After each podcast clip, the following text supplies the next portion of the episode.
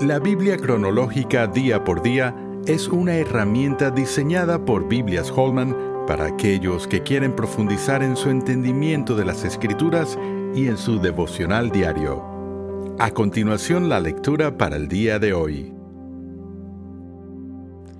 Semana 2. Génesis 22. Versículo 14. Y llamó Abraham el nombre de aquel lugar, Jehová proveerá. Por tanto se dice hoy, en el monte de Jehová será provisto. Y llamó el ángel de Jehová a Abraham por segunda vez desde el cielo.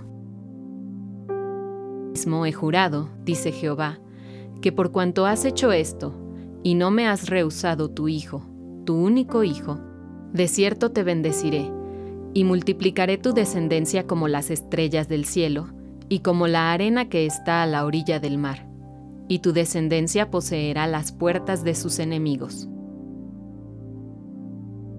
En Génesis leemos acerca de tres generaciones de personas con las que Dios hizo un pacto, Abraham y Sara, Isaac y Rebeca, Jacob y sus esposas. Dios se reveló como un Dios de gracia al acercarse a Sara, la estéril, y a Jacob, el conspirador pidió obediencia incuestionable al ordenarle a Abraham que sacrificara a Isaac.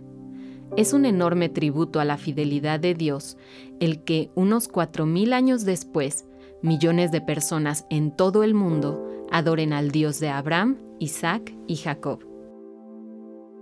Oración. Señor, no soy más digno de entrar en una relación de pacto contigo que Abraham y Sara. Sin embargo, Así como invadiste sus vidas y ellos respondieron con fe, también entré en una relación de pacto contigo a través de la fe en su descendiente lejano, tu Hijo, el Señor Jesús. Ayúdame a transmitir fielmente la revelación divina a la próxima generación, tal como lo hicieron estos personajes antiguos. Gracias por los ejemplos de sus vidas, tanto en su fe como en sus faltas. Amén.